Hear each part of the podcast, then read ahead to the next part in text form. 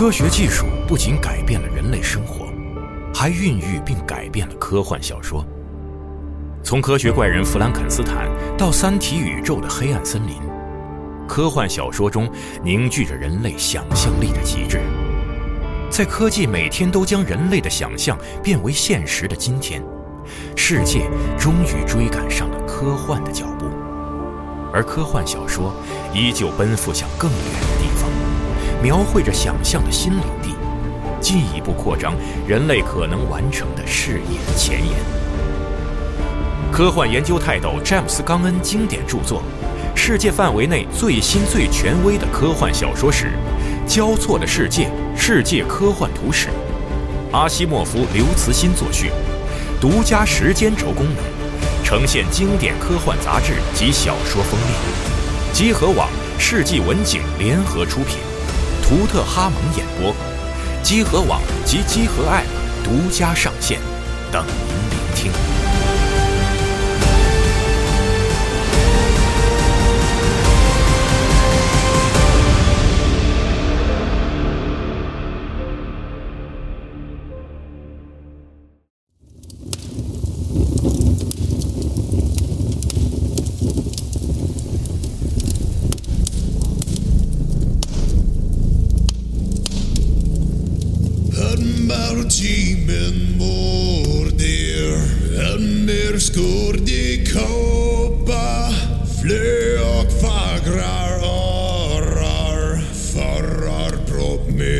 Vikingum stända obestavni stirra dyrim kräri hauraspa till havnar. Hungva manokanan Hungva manokanan Hörmer timin mordir Hörmer skordi kaupa Flög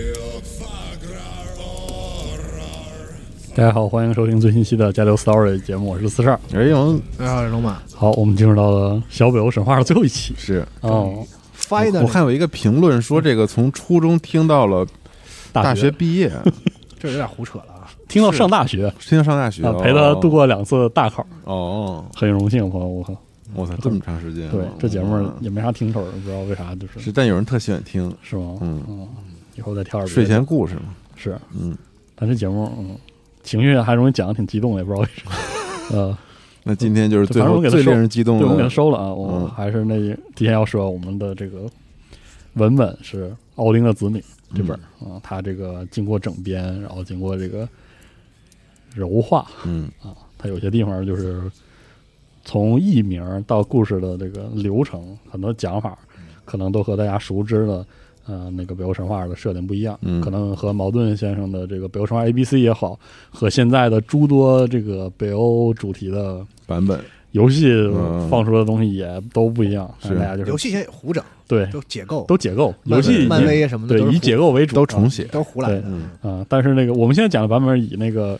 甚至和那个他们要解构那个版本的很多称呼啥的也是有区别的。嗯嗯嗯，反正就是听一乐啊。对，推荐大家配合比较健康，集合时间轴，集合 A P P 的时间轴来看。对，我们会把那些这个，嗯，被被和谐掉的这个内容都补充在时间轴上。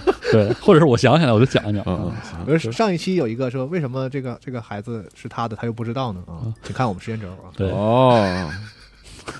哦，把一些伦理根啊，我们都放在了时间轴里。那其实是因为我懒，我有的时候就没查到，所以我我大家得下 A P P 了。哎呦，啊，跳，嗯，得下了啊，得下 A P P 看一看，是吧？看了啊，我都想看了。是，你们一会儿回去看看。嗯，我们这这期呢，书接上文，上文我们停在哪儿呢？我们停到了这个火焰宫中沉睡的布伦希尔德，是，记得吧？啊。这个到结尾的时候，这个西格德这个小伙子，世界上最勇敢的人啊，穿过了火焰宫外围的这个火桥，然后和这个布伦希尔德定下了这个终身的这个婚约。是，他说我要这个事业为重啊，嗯，要取得功名，他就离开了，是吧？就是上头停在这儿。嗯，于是我们就进入到了福尔松格沙家的后半部分。嗯，而后半部分的故事有一个更有名的称呼，就是尼伯龙根家族的事是啊，尼伯龙根的指环。对啊。这个你能看到很多这个很有意思的转折，嗯啊，且说这个希格德离开了这个那个西恩达尔，就是那个山火焰宫，然后呢，四处开始了他的这种为了功名的这个冒险和战斗。他就来到了一个王国，统治那里的呢是一个盛名和这个福尔松格不相上下的一个家族，叫尼伯龙根。哎，啊，这个国家的国王啊，就是这个尼伯龙根家的人呢，叫啊吉乌基。这个名字倒不用太太听，就是这个国王。这国王和他皇后呢，呃，还有他的子嗣，对希格德到来呢是热烈欢迎的，因为这个时候希格德作为一个小伙子已经很有盛名了，因为他屠过龙嘛，是。还在那个战场上其实取得了一些功名，对。啊，然后他们就欢迎希格德来与他们并肩作战。希格德呢就和国王的两有两个儿子呢一起并肩作战，这两个儿子一个叫呃古纳尔或者叫贡纳尔，嗯，一个叫霍格尼，然后这三个人呢就非常的骁勇善战。啊，立下了很多功名，但希格德的名声还是在这两个兄弟之上。嗯，这仨人啊，从战场归来的时候呢，尼尼伯龙根家的这个族人的殿堂中啊，就是喜气洋洋，非常的开心。而希格德呢，也非常的喜欢尼伯龙根家族。嗯，他很欣赏这个贡纳尔和霍格尼这两个王子。然后呢，他们就仨人呢，就结拜成了兄弟。兄弟，哎，桃园结义是吗？桃园结义啊。对。之后呢，那肯定就情同手手足。嗯。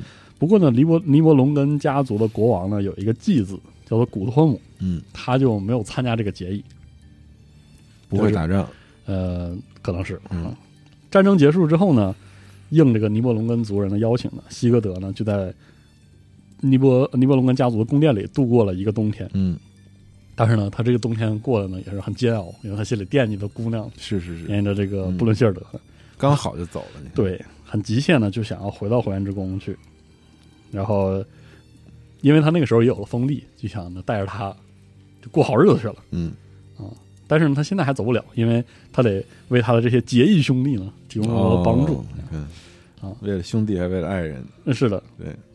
然后有一天，他还是这个独自外出的时候呢，他又听到鸟儿说话。嗯，因为他能听懂鸟说话嘛。嗯，他就说：“哎，你看这个希格德又来了，你看他戴的那个头盔其实很神奇的。”那鸟说：“哎呀。”他不知道，他这头盔特牛逼，他能拿这个 头盔呢变成别的动物，或者变成别的人，点他呢啊，在天上点他。这个头盔法力无边，能那个替他完成壮举。那，希格德这不就知道了吗？嗯，啊，回到宫里呢，他就跟他这个一家人，他觉得也是自家人一样。他那盔是是哪来的来着？就是那个财宝财宝财宝的对财宝里的，对，就弄了几样哈。对他揣了几样走。对对对，戒指，嗯，哎，那些都是啊之后的重要道具啊。啊，反正反反正晚上回家呢，跟尼伯龙根家族的人就吃饭，然后就聊起这个，他听鸟儿说这个事儿，他说我这个头盔特牛逼，我给大家看一看。嗯，哦，真的很厉害，他的这些兄弟啊，都为这个事儿欢欣鼓舞，觉得有一样这个法器厉害了啊，他很厉害啊。但是呢，对于希格德来说呢，其实比宝藏更珍贵的，那肯定还是他心心念念的姑娘。嗯啊，但是呢，他就没跟这些他的兄弟们说。呃，在场呢。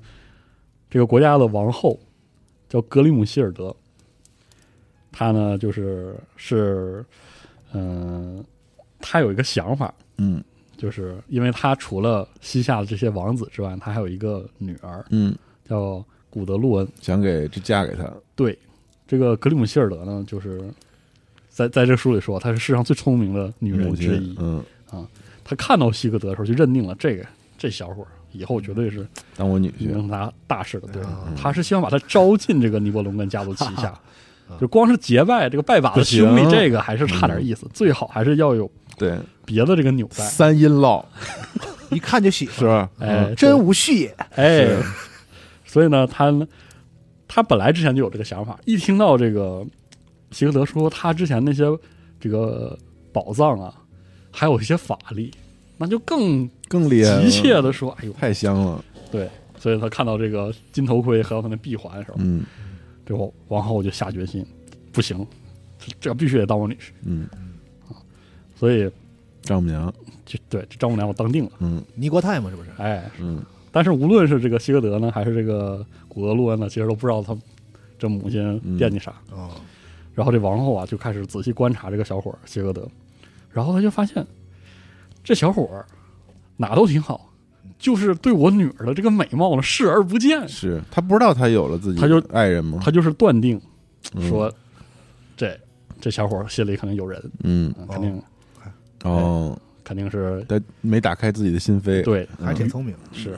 但是王后这王后呢了不得，这王后呢会一点咒语，还会这个酿造魔药的知识，因为啊，她跟上期我们提到的另外一个王后是有亲戚关系的。你记不记得上期有一个这个宝格希尔德，嗯，嗯，哦，俩人是就是那个三俩对三劝那个毒酒把那个辛菲尤特里毒死，毒死那个那嗯。那家。于是呢，这个格林姆希尔德呢就想了一下，哎，我正好有一有一剂方子可以配一个魔药，这啥魔药这？魔药就能抹去一个人的记忆。忘情水，哎，差不多类似这样。哦，然后王后呢就配好了这个魔酒。有一天晚上，正当这个尼伯龙根这个宫殿里举办宴会的时候呢，王后呢就把这个酒调好，然后塞给他女儿，嗯，说：“你去给这个希格德端一个，敬酒，对，嗯敬一个。于是希格德也没想，就从他这个也算是自己的妹妹吧，姐嗯义兄弟的妹妹，然后就接过这个酒杯就喝了。喝完之后呢，希格德就觉得神情恍惚，然后迷瞪的，嗯，就就那天回去之后呢，就断片了呗，断就忘了。其实就是断片了嗯啊。之后呢，现在这酒也可以，是都都都能做到，够假的啊。不是喝多了就行。是之后那一天一夜，他还是这个一言未发，就是神志不清，甚至他和他这两个兄弟骑马外出的时候，这俩人还会问他说：“兄弟，你这是落啥东西回去了？惦记啥呢？寻思什么呢？”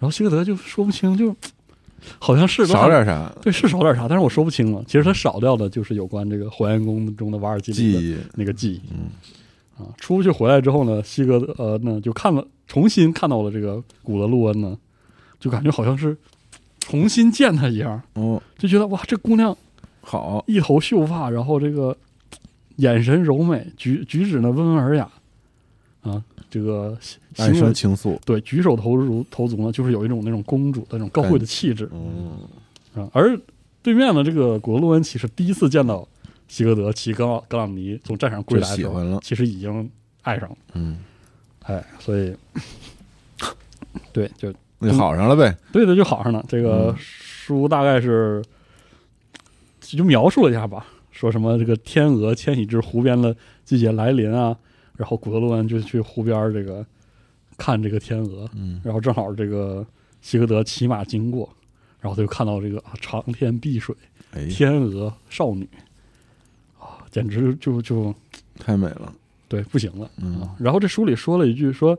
这个希格德听他那个听这个古德洛恩对这个天鹅唱歌，他唱的原文是说，当年福尔隆德为自己的天鹅新娘亚尔维特所做的歌曲，这个就是呃奥丁子女的这个文本带来的一些问题，嗯就是这个就是在这个小在这个文本里，它是前后不搭的就来了这么一句，在这里也没有这个故事。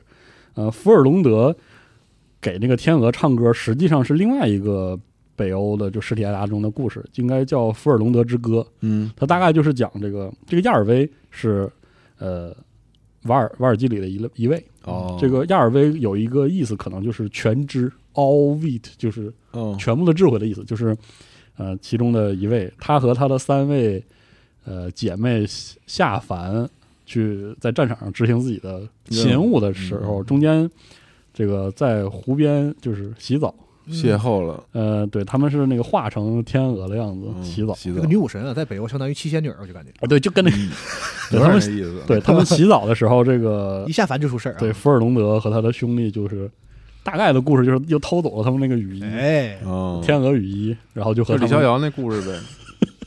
结。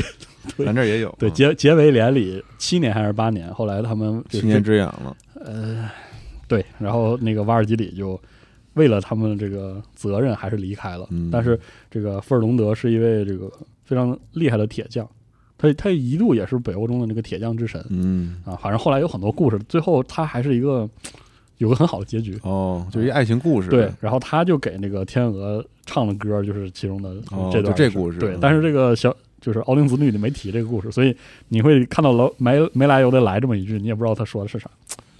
哎，布伦希尔德的故事咱不讲了是吗？哦，那 这不。马上了，我还我是说这怎么感觉已经快没有呢，没有了，狗血的还才开始。是这这瓦尔基里。对，反正就是说，咱说回来吧，就希格德看完之后，他的内心啊就没有那种丢点啥玩意儿的感觉了。嗯，他内心已经被这个这个古德洛恩这个的倩影就占满了。嗯。然后现在呢，回到这个宫殿里呢，又看到他在宫殿里和他母亲一起做着这个刺绣啊。嗯嗯。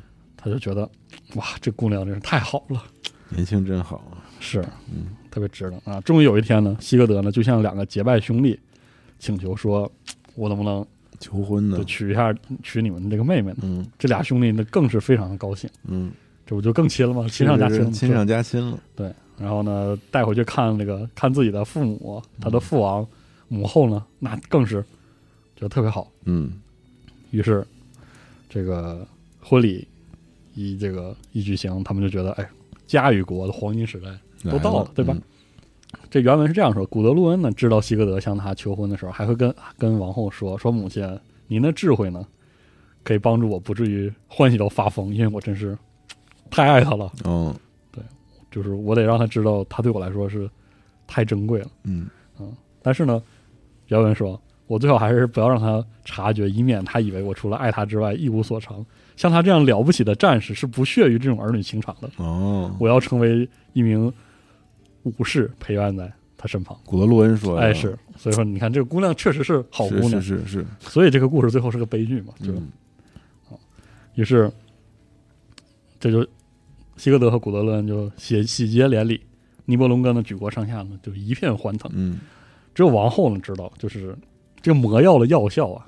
完。还是会随着时间有保质期啊，对，但是反正这份爱意已经占据了他的啊心里，就这个爱是真实的，事儿是成了，我还以为续个杯呢。啊，是。啊，不用续啊，就是肯定是有，然后就进入到下一章，下一章就要做这个贡纳尔赢得美人归，嗯，很有意思，就是结完婚了，讲贡纳尔去了，对，贡纳尔就是他的那个哥弟弟，呃，他那个结拜中那个哥哥，嗯，哥哥呀，哎。就说结完婚之后呢，希格德就把法夫纳洞穴中那些宝藏呢搬进了这个尼伯龙根的宝库，嗯，就是尼伯龙根家的这个财富了，对吧？啊，之后呢，就在这个尼伯龙根这个地这块地上这个生活了下来。嗯，后来啊，吉乌基国王就去世了。嗯，于是呢，这个贡纳尔就继位成了尼伯龙根家族的王。嗯啊，但这个时候有事儿，就是就像那个。王国风云谈那个标记一样啊，你的这个国王未婚，嗯，解决下这个事儿吧，很很严重啊，这个事儿是啊，没有子嗣，传不下去。是啊，贡纳尔的母亲呢就说：“哎，你得赶紧成婚呀！”但是呢，这国王总是说不急，哎，不急，而且我也没有遇相中，是是是，自己这个喜欢的这个女孩嗯，然而呢，他和希格德待一块儿的时候，跟自己兄弟就会说，他总会惦记这个远方的一位女子，嗯，他一直没说是谁。有一天，希格德就催他说：“你就说一下吧，嗨，这你跟兄弟我 就是的，对呀，搁这儿秀你什么呢？是吧？是吧？”然后贡纳尔就说呢：“我想的是这个诗人口中传唱的这个世界上最聪慧的那个姑娘，她住在这个火焰包围的宫殿中，叫布伦希尔德。”好，这个希格德没想到他这个兄弟居然想的都是这种这个传说中的人物，觉得他还没想起来呢，没想起来，这名字也没有勾起他的。哎，对，我一点没想起来。他说这个。就是那你这么惦记他，虽然在远方，但是你可以去嘛，你可以找他嘛，对不对？然后咱就咱去找他呗，啊，一块儿去。哎，对，郭大尔说，那那都你能不能帮我一一臂之力呢？希格德说，那这咱俩谁跟谁是啊？走呗，对，走啊。嗯。于是呢，贡纳尔、霍格尼还有这个希格德呢，就开始启程去找这个，就三兄弟一块儿呗。对，一直骑行赶路，走了好几天，直到呢就到了。嗯。然后希格德对这地方一点印象都没有，但是呢，就是贡塔尔呢就很心急，就想穿过这个火墙。嗯，但是呢，他那个马呀，无论如何也不愿意穿过这个烈火。那只能看希格德的了。对，贡塔尔想到，哎呦，希格德他这个坐骑格朗尼啊，人家是这个奥丁的神马的子嗣，他肯定能穿过这个火火圈他就去借了这个格朗那个格朗尼，想过这个火焰之墙。格朗尼明白事儿吗？但格朗尼呢？他自己知道这事。格朗尼知道骑在他背上的人不够勇敢，嗯，怕这个火，所以他也不愿意过这个墙。嗯，虽然他能过，他就不乐意过。所以只有他。那你看那时候人骑马就就知道这事儿哈。是其实马对人的那个情绪感知特别敏感。是的，对，他就越怕他越他越不行，越越难控制他。所以只有他背上是西格德的时候，他才能穿越这个火圈。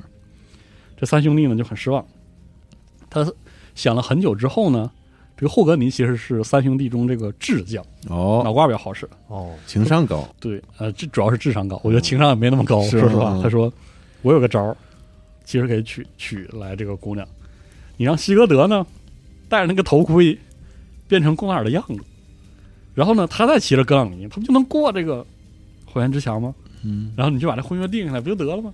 这馊主意是吧？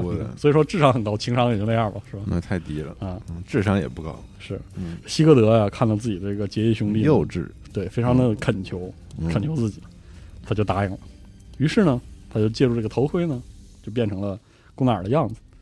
那布伦希尔德一眼就认出来的，还没有，哦，还没有，我操，都是弱智啊，哎呀，认出来的故事怎么讲嘛，是吧？嗯你看，于是呢，他就跨上这格朗尼呢，穿过火焰之墙，嗯，又从格朗尼身上下来，走进宫殿。走进宫殿的时候，看到有一个人，就是啊，雾门又起来了，然后那个嗯 BOSS 战哦，就是哇，看看有一个人拿把弓瞄准他，这个人正好正就是布伦希尔德。布伦希尔德。胡子发卡右，然后西当时离得很远，然后希格德以为这布伦希尔德肯定会先手先给他一箭，嗯，结果布伦希尔德呢没有，他就抛下弓，想看看这个人是不是他朝思夜想的人。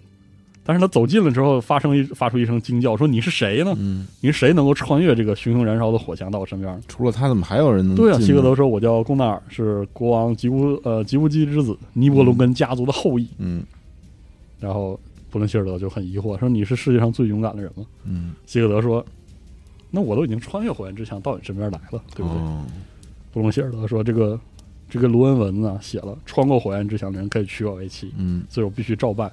但是我觉得只有一个人能穿过火墙到我身边，来俩，那之前那个也没架呢，是吧？也不算，都都定了。对呀，那不都定了？那怎么还能这样呢？对呀、谁知道呢？自己也迷惑了，是，嗯，他就这布伦希尔德也很很不乐意，所以说，嗯，就像他之前没办法，也没有说没办法，嗯。他像他之前反抗他的父亲奥丁一样，嗯他说不行，我他妈的今天跟你拼了。哦，是吗？然后两个人就打不起来了，就真的哦进战斗了，你知道吗？跳下俩双刀一出就开始了啊，换成别的游戏了那种。嗯啊，然后打了一会儿之后，希格德呢就发现布伦希尔德呢一把抓住他，就想把他摔倒，进入到这个摔跤的环节，然后就搏斗起来。这两个人就 QTE 开始，对，然后两个人非常的这个壮，真的都非常壮，两个人就互相控制对方，谁也没把谁搬动。嗯折腾了一会儿之后呢，希格德压住了，就是抓住这个布伦希尔德德的手，他发现发现那个他也不是发现，他知道那上面有一枚戒指，嗯嗯，他就压住他的手，把那枚戒指拿下来，退下来。嗯，啊，这就是那个恩德瓦尔那个戒指，嗯那戒指上力量随着这个戒指一拔掉呢，就消失了。于是布伦希尔德就失去了力气，就被制服了。嗯，然后希格德呢就就抱起布伦希尔德，就把他放上马，带出去，对就是捆着扔马屁股上，嗯对吧？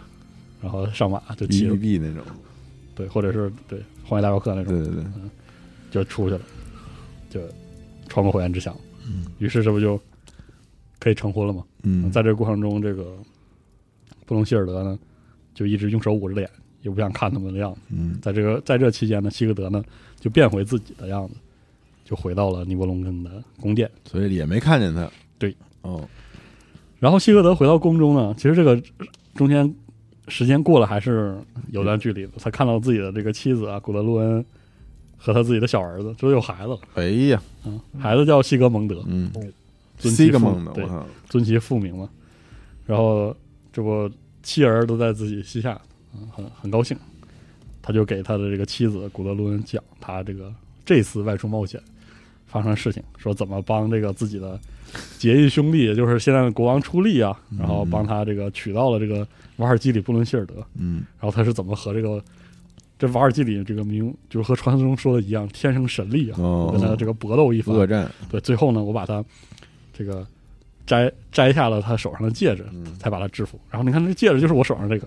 哦，当他讲这个事情的时候呢，这个魔药来效力就一点一点就消散了，对，然后希格德就想起来了，哦，他什么什么都想起来了。他曾经怎么向这个火焰宫进发，然后以自己的这个相貌，他是他自己穿过火焰之墙的故事，然后他又哦，想起，全想起来了。他。想起来，我当时喝那个自己的母后给的酒，那个夜晚他神志不清，然后就把这些都忘了，完了，他就站在那儿看这个自己的孩子在玩耍，然嗯。后他妻子在那儿做这个这个刺绣的活儿，就感觉一切如如梦一般，嗯。无法辨别真假。然后希格德站在那里的时候呢，正好是看到这个贡纳尔和霍格尼走进尼伯龙根宫殿的时候呢，身边还还有站着这个布伦伦希尔德，然后古德洛恩呢，其实什么也不知道，就就是起身就是迎接他的是他嫂子。嫂子。对，兄弟的新娘嘛。然后这个时候希格德就想起了所有的事情，惊了。惊了。在这个时候他那布伦希尔德也看见他了吧？，对后面都会会讲嗯，啊。这个时候希格德就只能从心里发出一声长叹，甚至把这个自己所穿这个胸甲、这个锁子甲都挣断了，嗯，一声气呀，气啊！嗯你看，就是故事到了这么一个非常尴尬的时候，嗯，然后就就到了这个福尔松格家这位英雄的最后的故事。嗯，嗯，这日子就只能这样凑合过，凑合过着了啊。然后有一天呢，就贡纳尔的妻子，也就是王后布伦希尔德和西格德的那个妻子，就是在河里洗澡沐浴。嗯啊，他们其实平常不会就是在一块儿怎么着。然后布伦希尔德呢就很自傲，嗯，然后也对这个古德洛恩的态度这个很轻蔑。就他自己也知道这，他他现在还没知道不是他没见西格德吗？啊，其实是应该是见到了，但是后面会有，就是在在这段儿他会知道是怎么回事儿。嗯嗯，神话神话，神话嘛，你就别别想那么行，你这得有逻辑，没有逻辑，神话神话还有逻辑，还要逻辑啊！你想这个啊？是被你看这段就是就已经很很逗了，就是他们为什么吵起来呢？是洗澡的时候，古德洛恩甩自己头发的时候，把水珠溅到这个布伦希尔德身上，然后布伦希尔德就走了，然后就往就走了，就往上游去了。嗯然后这个就这个古那个古德洛恩也不知道为啥就追上去，然后他就问说：“你怎么走这么远啊？”然后布伦希尔德就也回答也没有好气，说：“你就不会被你头发甩了，烦死了。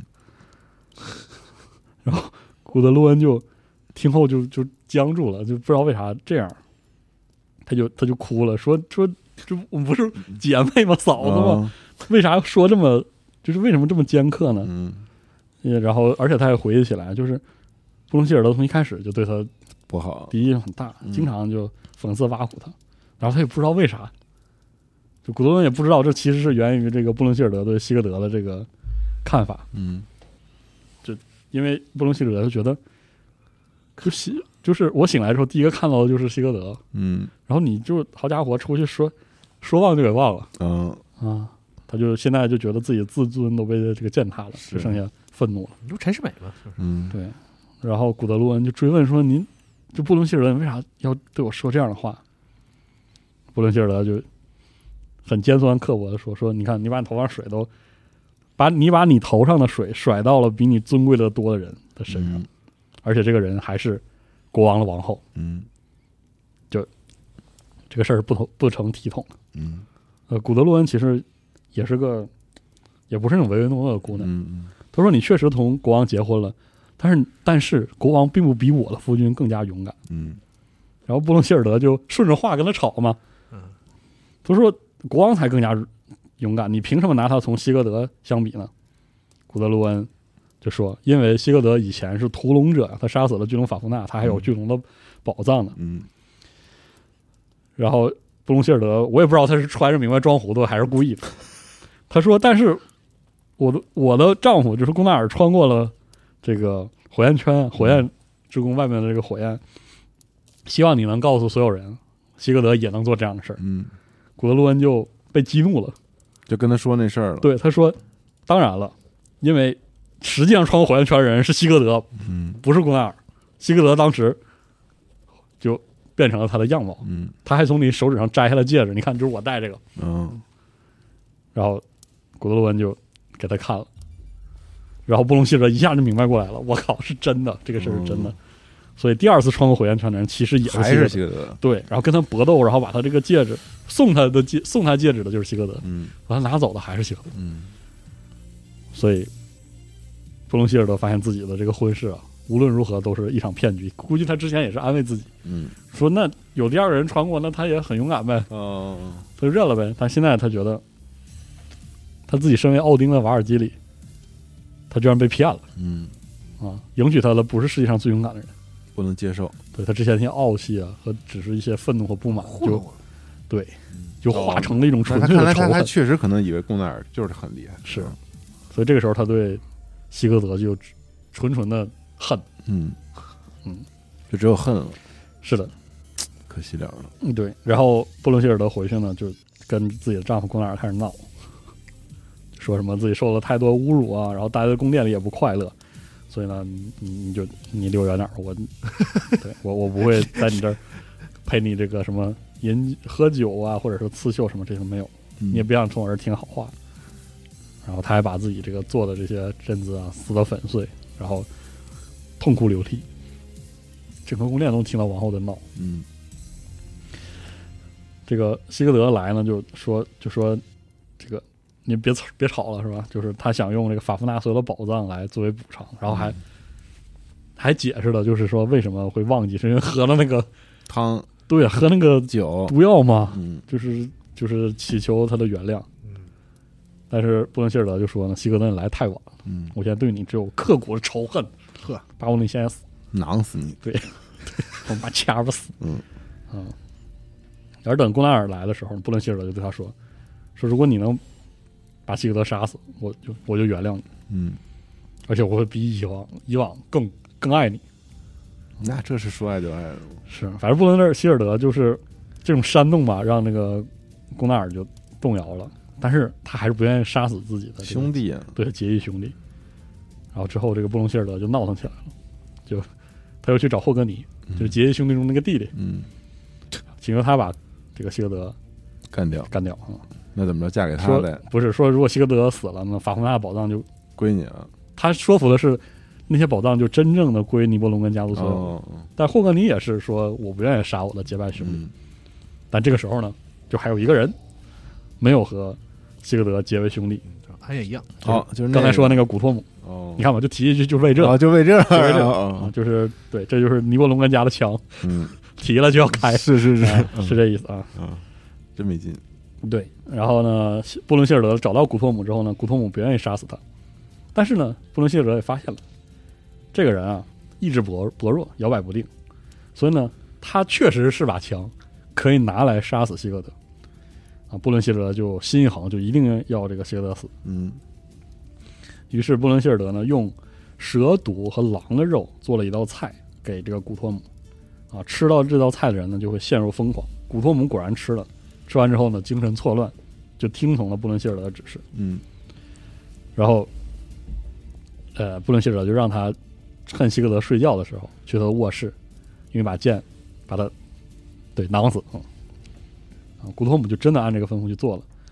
但是呢，他下手之后，他还真成了，真死了，对，真死。死之前呢，希格德在死前拔出了那个格拉姆，嗯然后掷出这把神剑，把古托姆劈成两半。嗯啊，然后布隆希尔德就知道这个大事已了，于是就走到外面，嗯就看到了他的这个呃希格德的那个艾玛嗯杠尼，然后他他走到这个在那儿抚摸这个他这个艾玛的脖颈的时候呢，他就听格朗尼听到了古德路恩为希格德哭泣的声音，嗯，这只马也就死了。死了，对，当时当场就心碎而死。呃，为了举行葬礼呢，人们就把希格德的尸体从宫殿里抬了出来。然后这个时候，布伦希尔德就走到放希格德遗体的地方，然后拔出一把剑，刺进自己的心心脏，也死了。嗯然后这个书里说了这样一句话，他说他因为违背奥丁的意愿被降为凡人，然后又因为一场骗局成为凡人的妻子。嗯，这是嗯。就是这个尼布龙根指环的悲剧是，，然后最后人们把这个希格德啊和他的坐骑格朗尼的遗体、他的那个头盔，还有精致的这些盔甲武器啊，放进一艘巨大的船里，然后他们也不知为何了，就都决定把布伦希尔德的遗体放在希格德的身旁。嗯两个人就沉眠在船中呢，把船推向大海。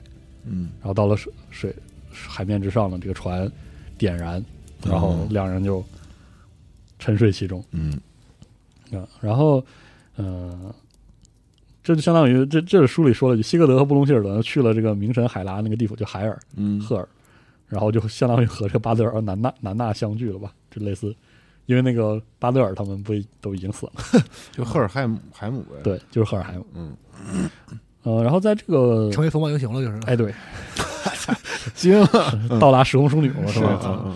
啊，然后那贡纳尔霍格尼呢，就把也因为这件事，就把这个法夫纳的这个宝藏啊，就是认定他们这个是有诅咒的，嗯。就把他们重新呢带去河边扔回了河海里，就是河神的少女们又终于与他的这个河神的这个宝物重新重重聚了，因为他最初是这个矮人恩德瓦尔是是，捞出来的嘛，然后然这一故事讲了那么多，对，然后又送给了这个，铁匠赫尔德玛，然后赫尔德玛因为这个宝藏，嗯。这个全家这个互相残杀，然后就留给了法夫纳，然后法夫纳变成龙嗯。啊，一串儿下来，希格德给干掉，对，而且还要指出的就是也是这个宝藏使得洛基和诸神产生了裂隙，一切一切的那个都在这所以这是一个嗯，主线啊。是的。然后呢，哎，战神游戏里这些人没出现啊，是太烦人了，是吗？不是算剧透吗？不是是。神，嗯，但是这个故事后来就变成了尼伯龙根的指环，嗯。尼伯龙根之歌，是。就重点是放在这里。嗯。像我看了一个版本，就是是个电影，很老的电影，然后他讲的是那个啊，那个电影就是用了齐格飞这个名字的。嗯。他杀完龙之后，那个龙的血汇到了一个洞穴里，然后他用那个龙血洗自己的身体，嗯。然后在洗这个自己身体的时候呢，他后背上一片小树叶，对落下一片树叶，嗯。只有那块儿刀剑刺得进去。嗯。是。啊。然后那个电影的版本其实是他那个没有结拜的兄弟，呃，听到了他分享给尼伯龙跟族人的时候说过的那个话，就是我身上是刀枪不入的，哦。但唯独但是他们要下血盟的时候，嗯。他，说我我只告诉你，就是我后背上这个有一个地儿能能割出血啊。后来就是因为这个被长矛刺穿，嗯，就是这样的一个故事。啊。而且那个，这每个神话都有这样的一个但是人，但是实际上，呃，尼伯龙根家族的故事里，古德路恩就是他那个希格德希格德妻子和他的孩子，以及布伦希尔德的孩子，后面还有故事。但是这个故事就很难说是不是后来就是基督教化之后再写的再写的，因为他还提到说他远嫁之后去对抗凶人，哦就对抗阿提拉哦，啊还有什么在阿提就是因为阿提拉就是死在自己的那个嗯新婚之夜上，然后就就是感觉是后来加上的，就比如说他其实是在新婚之夜把那个凶凶人的王杀死了，嗯。等等这些故事，嗯，那整个过程也比较血腥啊，所以这 这边奥丁兹令里没怎么提这个事儿，是，嗯所以就但这一定是个很好的故事基础啊，是。所以有衍生出了那么多的音乐和对，戏剧什么的，嗯，这米德加德的故事呢，就是米德加德的沙加里这个故事做就结束了。这个沙加的最后一部分，最后一一句话是这样说的：说此时啊，布尔芬之冬向人间袭来，嗯。而拉格纳罗克也即将降临到阿斯加德众神之上。嗯。好，我们就进入到了最后一个嗯，最后一章，就是诸神的黄昏。回到阿斯加德了，呃，都不用，嗯。完全不用。啊 这么说吧，就是开头就说大雪纷飞，嗯，然后大地四处都是芬布尔之冬，是的，细然后刺骨的寒风呢，四四处的这个肆虐，然后风暴呢把日月遮蔽。从这一年开始，就没有春天，没有夏天，更没有丰收的冬天。嗯严冬之后，就还是严冬，就是芬布尔之冬，嗯连年三年，整个三年都是都是严冬。严冬第一年被称为寒风之冬，狂风四起，大雪压境。嗯嗯第一年就这个零这个寒冷呢，几乎杀死了世间所有的孩童。嗯第二年呢，被称为利剑之冬，存活下来的人们呢，为了争夺这个粮食，互相杀戮，嗯无恶不作，啊，兄弟之间相互残那个相残，地面上满是战争。嗯第三年叫饿狼之冬，当时在铁森林的巫婆用这个横尸野外的人的这种尸骨来喂养这个饿狼，嗯马达加尔姆，饿狼就疯狂的这个长大，精力旺盛。之后呢，就他会去追逐这个月亮玛尼。嗯而住在这个瓦尔瓦尔哈拉宫的英雄们会发现呢，他们的坐骑上呢会溅满这个马拉加尔姆他嘴中飞溅的鲜血，嗯。这就是最后战役到来的信号。哦，好，然后在地府深处呢，就是海尔赫尔海姆。冥神这个海拉居所边上呢，会有一只公鸡，铁锈色的公鸡开始啼叫，然后他叫完之后，尤腾海姆就是约顿海姆的巨人国度。一只深红色的公鸡叫费亚勒也会跟着叫，他一叫之后，巨人们就苏醒。这个时候，云端的阿斯加德上，嗯。金色的公鸡啊，古林肯比应该是这个名字，然后也叫起来。叫起来之后，瓦尔哈拉的英灵们也做好准备，嗯。在地底深处呢，然后就有一条恶犬开始咆哮，这只恶犬就叫加姆，嗯。它在这个呃格呃应该叫格尼帕，应该格尼帕洞穴中咆哮。听到地底的这个咆哮声之后呢，矮人们就会这个呻吟哀哀叹嗯啊，同时呢，巨树伊格达希尔的每一根树枝都会发出哀嚎。然后巨人们呢就开启他们的船只，发出这种划破天际的巨响。嗯这个时候，穆斯帕尔海姆的主人们就集合起来，他们跨上马匹，嗯然后会践踏奔走，响起那种隆隆的声音。但这个时候呢，尤腾海姆、穆斯帕尔海姆还有海尔呢，还在蛰伏等待时机啊，因为这个时候呢，巨狼芬里尔这不是被巨巨神、呃诸神捆那儿吗？嗯嗯这还没有这个挣脱锁链，这个才是最后最后的信号。是哦所以呢，正好就是，嗯，就出事儿了。嗯，正如预料之中的，巨狼芬里尔呢就挣断锁链，然后发发出一声嚎叫，与之相对的呢，这个猎犬加姆在洞中也发出第二声的咆哮。嗯接下来就是穆斯帕尔海姆的骑士们开始了他们的奔袭，然后洛基发出笑声，与之应对呢，海姆达尔嗯这个守门人，守门人呃阿斯加德守门人的号角就吹响了。再接下来，瓦尔哈拉四百五十扇门砰的全部打开，八百名勇士从中这个冲出来，嗯这八百人就那么多门干啥？你知道吗？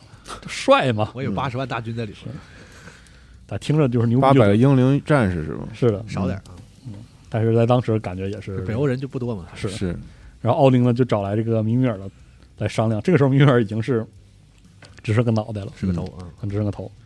然后呢，他这个米米尔呢用这个呃自己的智慧问他说：“我们从凡间选出这些英灵啊，叫恩赫利亚嘛，嗯何处在应该在何处集结？用何种方式与这个穆斯帕尔海姆、尤腾海姆和这个赫尔海姆的士兵去作战这个联军去作战呢？”米米尔的透露就说：“我建议呢，在维格里德平原迎战敌军，嗯，就在这里是最好的最后的舞台。”嗯啊，说到这里的时候呢，穆斯帕尔海姆的骑手就到达了这个彩虹桥，打算那个作为先锋，先把这个诸神之城夷为平地。然后这个穆斯帕尔海姆的骑兵呢，直接把这个桥压断了，嗯所以就他们没有办法到达攻到这个诸神的城市。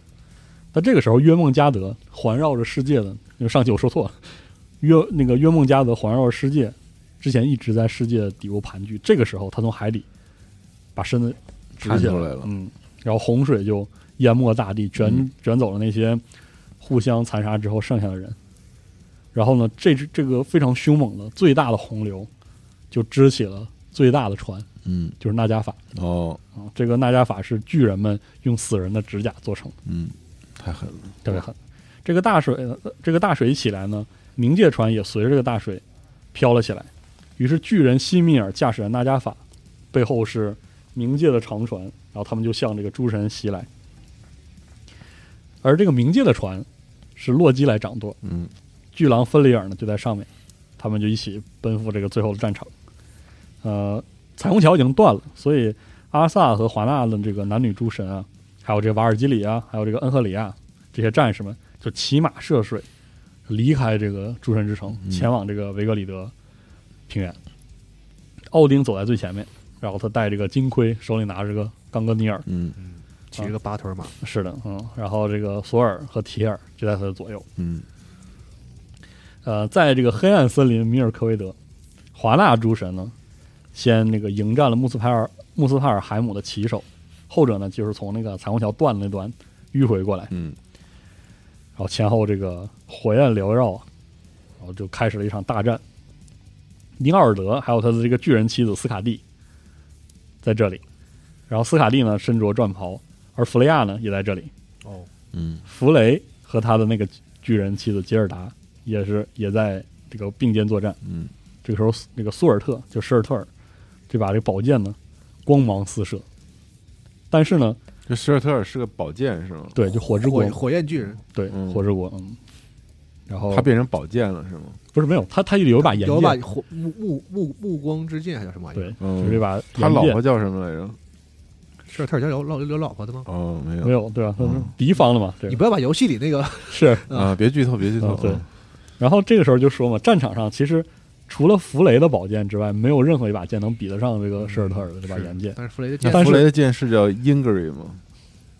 不记得，但弗雷把剑送走了，为了娶老婆，是啊，为了娶老婆，把那剑送送走了。嗯于是呢，弗雷和苏尔特交手的时候呢，就在这场战役中殒命了，被施尔特尔杀了。杀了。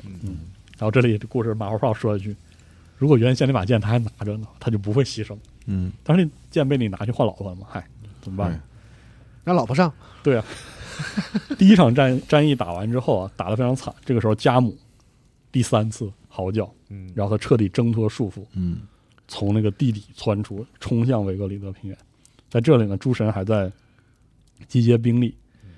在这战场上，这个巨鹰叫赫拉斯维尔格啊，在天际线上尖叫。然后这个时候，他说苍穹都被撕裂了，巨树伊戈达阿希尔的所有的树根都在摇晃。嗯在众神列兵布阵的地方呢，敌人四面袭来，尤腾海姆和赫尔海姆的战船，穆斯帕尔海姆呃穆斯帕尔海姆的骑手，还有猎狗加姆张着这个血盆大口，都来了。还有这个从大海中浮出水面约梦加德。然后奥丁呢就对身边的诸神还有这个英灵殿的勇士们说：“这一仗我们就会献出生命，我们的家园也会被毁灭，但我们仍然要英勇作战。战斗到底。”嗯嗯然后这个时候，芬利尔就从海这个巨狼就从这个赫尔海姆的船上跳下来，然后说他咧开大嘴的时候，下颚触及大地，嗯，上能蹭到天空。我天，啊，然后众神之父奥丁呢去迎击巨狼。这个时候呢，雷神托尔或者叫索尔就没法帮他的这个父亲，因为他那个时候要去对付这个约梦加德蛇蛇怪。嗯，然后很快呢，奥丁就被芬利尔说这个吞掉了，杀死了。但是年轻的神马上就顶了上去，嗯他那个孩子就是沉默之神、沉默之子维达，开始和这个芬利尔面对面交锋。他用牙踩住巨狼的嘴，然后把他的这个喉咙整个撕裂。嗯他所穿的那个靴子，靴子由世间所有的鞋匠制鞋剩下的皮革嗯，制作而成。于是呢，芬利尔这个相当于可以说是诸神最凶恶的这个敌人就战就死了，嗯。被消灭了。嗯。然后呢，约梦加德呢想要这个喷出口中的毒液，把所有人都淹没，但是雷神冲过来，用这个米奥米奥尔尼尔，雷神出来用这个米奥尔尼尔喵喵啊，嗯喵喵锤，喵喵锤，呃一击就把这个这个什么叫做给锤死了！然后托尔马上呢就就是取消后摇，做了个垫步？然后往取消后摇往后跳了一下，但是这个巨蛇还是把毒液呢喷到了他的身上。嗯他虽然没能用毒液淹死所有人，但是却这个毒到了雷神。于是那个托尔就双目失明，而且无法呼吸，浑身就燃烧了起来。于是托尔就这样就牺牲了嗯。然后洛基从床上跳下来呢，面对他呢是彩虹桥和诸神的守卫者海姆达尔。哎，嗯，然后一番搏斗之后呢，两人双双战死，嗯就是互相把对方杀死。这个时候，提尔还在奋战，因为他当时为了绑住芬利尔呢，失去了自己的右手，嗯对吧？然后他就用这个剩下的那只手和所有人作战，嗯杀死了很多很多敌手。但他最后呢，被扑到战场的这个猎狗加姆所杀。哦，就你杀我，我杀你，到最后谁也没剩下。对，然后穆斯帕尔海姆的骑手呢，冲进战场，他们的武器呢闪着寒光，然后背后蔓延着大火。施尔特尔把火投向地面，把整个伊格勒达希尔世界之树都点燃了，嗯，然后整个树干呢淹没在一片的火海，世界之树就被大火烧毁。但是就是因为这场大火，也烧死了所有的史尔特尔和他的这个穆斯帕尔海姆的所有的骑士，嗯，就相当于为自己的这个就全完了，呃，全完。嗯，这个时候呢，巨狼哈蒂追上了太阳苏尔，然后巨狼马拉加尔姆抓住了太阳马尼，他们俩就吞噬了太阳和力量。呃，太阳和月亮，嗯，然后天上的星星就落下了，大地就被黑暗完全笼罩，嗯，啊，海水涌上来，淹没了烧成一片的这个废墟的大地，是啥也没有，对，然后天上的天空就黑漆漆的一片，嗯，也不知道过了多久，海水就退下去了，然后陆地又显出来了，然后然后又绿意又重归大地，然后一切好像美丽如初，嗯，新一轮的太阳和新一轮的月亮又出现在空中，他们是苏尔和。苏尔的女儿和玛尼的女儿，嗯，原来太阳和月亮的女儿，然后也没有饿狼在追他们了。在世界之巅上站着四位年纪较轻的阿斯加德的神明，分别是奥丁的儿子维达、瓦利，然后托尔的儿子莫蒂、马格尼。嗯，然后莫蒂和马格尼呢，找到了托尔的这个雷神之锤苗尔尼尔，嗯，用它呢杀死了在世间还在作恶的加姆，还有巨狼那个呃。马达加尔姆，这最后的两位两个祸患。而维达和瓦利呢，在草丛中呢，发现了一个金色的那个石碑，上面呢写着那个鲁恩文字，记记述着老一辈的诸神的智慧。然后经由这些，这个这里面就你能看到很重这个痕迹。这些文字告诉他们，奥斯加德上面还有一处宫殿，这是苏尔特大火烧不到的那个，就是呃施尔特尔的大火烧不到的地方，叫吉姆莱。而上面呢还有。更高位的，象征着日志日式呃，象征着意志和荣耀的这个管理者，叫维莱和维伊，掌管这里。然后这个时候，就是巴泽尔和霍特尔就从这个海拉归来，就活了，活了又。然后诸神在山顶上，就是追忆着大战之前的诸多往事。然后在有一片森林的深处呢，有两个人类。幸存下来，没有被舍尔特尔的这个烈焰烧死。烧死。然后他们醒来的时候，大地就回春了。啊，这两个人呢，一男一女，叫做里夫和里夫特拉希尔，最初的男人和女人。然后男男女女又开始繁衍生息，嗯，人类又重新遍布世间。这就是诸神黄昏的结局。嗯，啊，这个结尾有非常重的，就是这个北欧地区皈依基督教之后的这个基督教化、异教的基督教化的痕迹。嗯。就是说，最后还会还有新的，还有新的真神和唯一神这样的描述。嗯嗯，这也是这个北欧神话一大特点，就是矛盾先生也会提到，嗯，它有结尾。对，竟然有个结尾，有个结尾，就是所有的这些，甚至像个彩蛋。对，充满了神力的神，终究是要死的。嗯，对，所以解释了为什么神不在不在了。对，就是这个东西很有意思，它。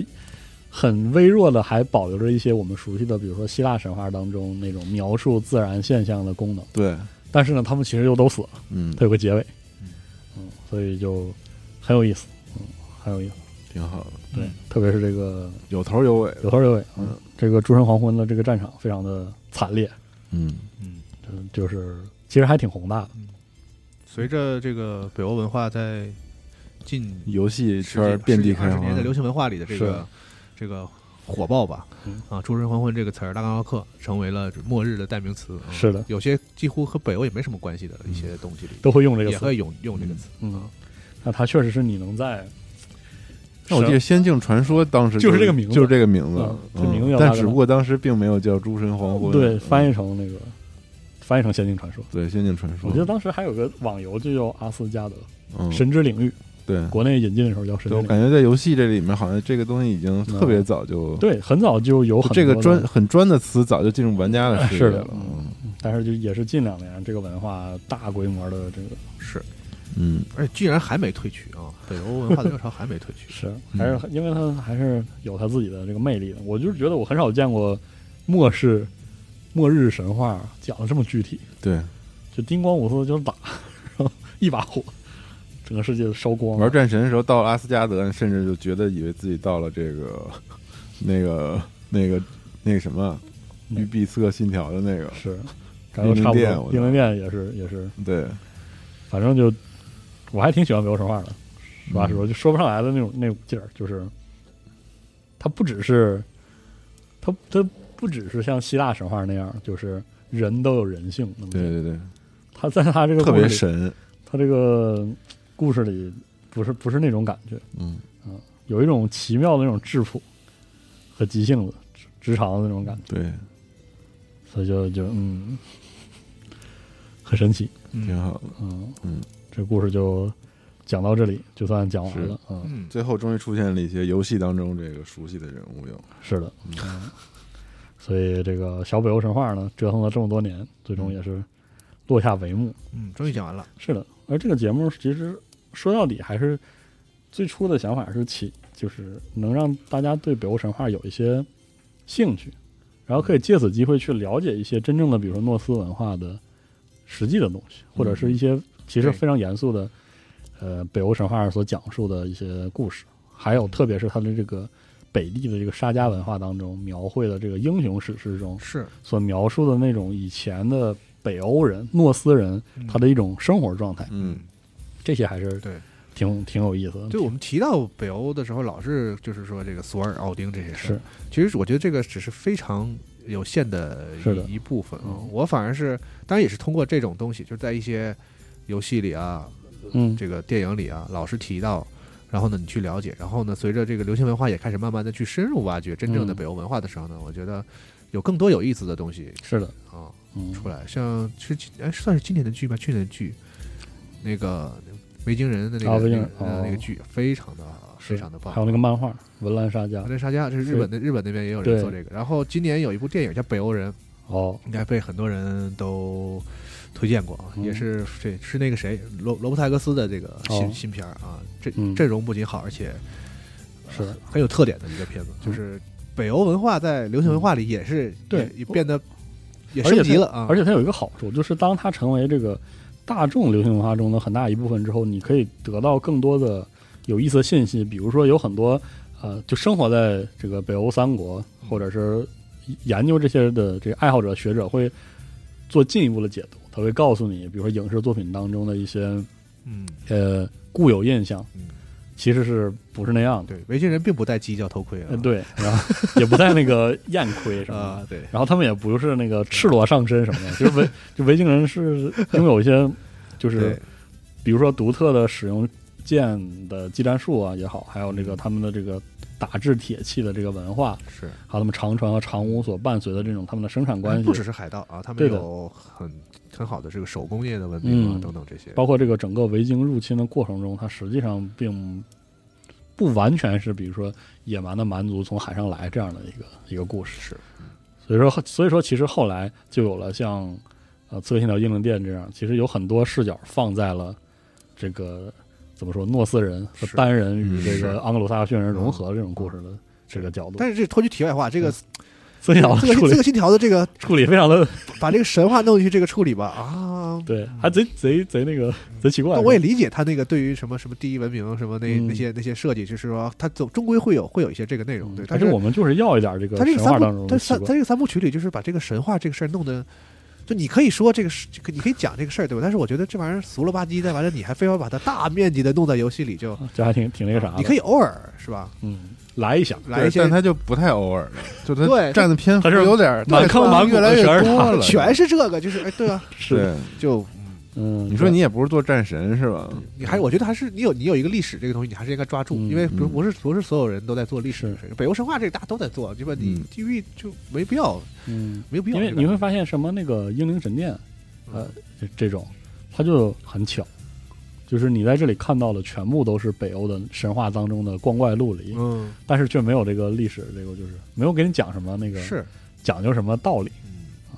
嗯那反过来可能就正好落回到那个刺客信条英灵殿，就是我是被他的历史的那个部分吸引来的情况下，然后在后半段又高比例的那个，就整个游戏都变了，是吧？对完全不是一事儿。前边就是就感觉在玩俩游戏，前面玩好好，突然间又要我要去前面是那个风土人物对，你演出虽然差一点，但是其实那个故事还挺吸引人的。是对那些角色这次塑造的也挺好。然后玩着玩着，后来开始天天让我喝药，就对对特烦那个，还找药喝药，而且他那个是真的认认真真在讲那个故事，是啊，对，都没解构，你知道吧？就是甚至让你把他那个身体挨而且那个那两个节奏甚至就是一样的节奏，对。他这边也得是那么着慢慢玩，就特他妈就还累，挺就还挺尴尬的，这是嗯。嗯所以说，其实其实玩下来，确实最让人惊喜的是战神那种处理，嗯。就你作为一个希腊的神，就他重新写了一个，对外来神，然后不只是故事在重写，视角也是对对，对。也是不一样的嗯，就很厉害。这么一想，真的是非常厉害。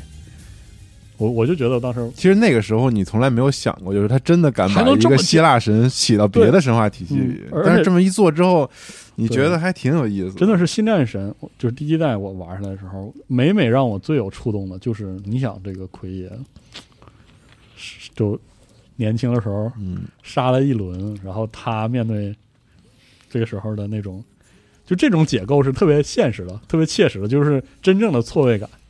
他不是那种说这个事儿表面上是这样，哎，我我跟你说翻过一种视角的变得不一样，他就是他就是一种真的结构，一个真的外人看待这个事儿，所以我觉得嗯。新战神处理的这个就是特别特别好。嗯。嗯，行，就这个一个小故事嗯。讲了好多年，就讲完了。嗯，啊。以后我们在别的故事当中相见吧。哎。行，行，那就先这样，感谢大家，感谢各位嗯，拜拜。拜拜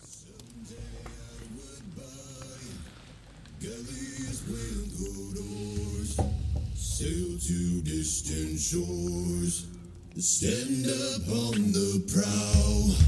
No bold bark I steer, steady course to the haven. Human foeman, human foeman. My mother told me someday